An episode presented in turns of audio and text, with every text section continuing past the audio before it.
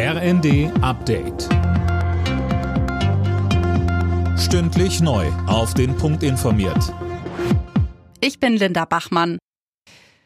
Nach den fremdenfeindlichen Schüssen in Paris ist es am frühen Abend zu Unruhen in dem Viertel gekommen, kurz nachdem der Innenminister den Tatort besucht hat. Im 10. Arrondissement hatte am Mittag ein wegen rassistischer Gewalt polizeibekannter Mann um sich geschossen. Drei Menschen starben, mehrere wurden verletzt. Die Schüsse fielen vor einem kurdischen Zentrum. Die Pariser Bürgermeisterin sprach von der Tat eines Rechtsextremisten.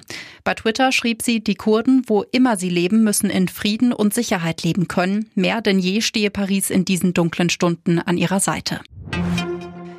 Der mutmaßliche russische Spion soll beim deutschen Bundesnachrichtendienst laut Focus Online Zugang zu weltweiten Abhörergebnissen gehabt haben. Der Mann war demnach leitender Mitarbeiter der streng geheimen technischen Auslandsaufklärung. Wirtschaftsminister Robert Habeck appelliert auch an die deutschen Unternehmen, sich vor russischer Spionage zu schützen. In der Grundannahme, dass alle wissen, dass zwar Handelsbeziehungen notwendig und gut sind, aber dass wir nicht naiv und doof sein dürfen und unsere Interessen schützen müssen, muss man natürlich eine gewisse Kontrolle immer anlegen und durchziehen. Und das machen die Dienste, finde ich, wie man gestern gesehen hat, sehr gut. In den USA hat der US-Kongress den Haushalt für das kommende Jahr gebilligt. Er hat ein Volumen von 1,7 Billionen Dollar. Etwa die Hälfte des Geldes fließt in Verteidigungsausgaben. Außerdem enthalten milliardenschwere Hilfen für die Ukraine.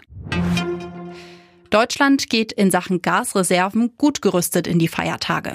Laut Netzagenturchef Müller sind die Speicher zu über 87 Prozent gefüllt.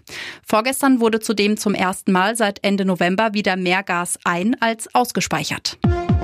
Alle Nachrichten auf rnd.de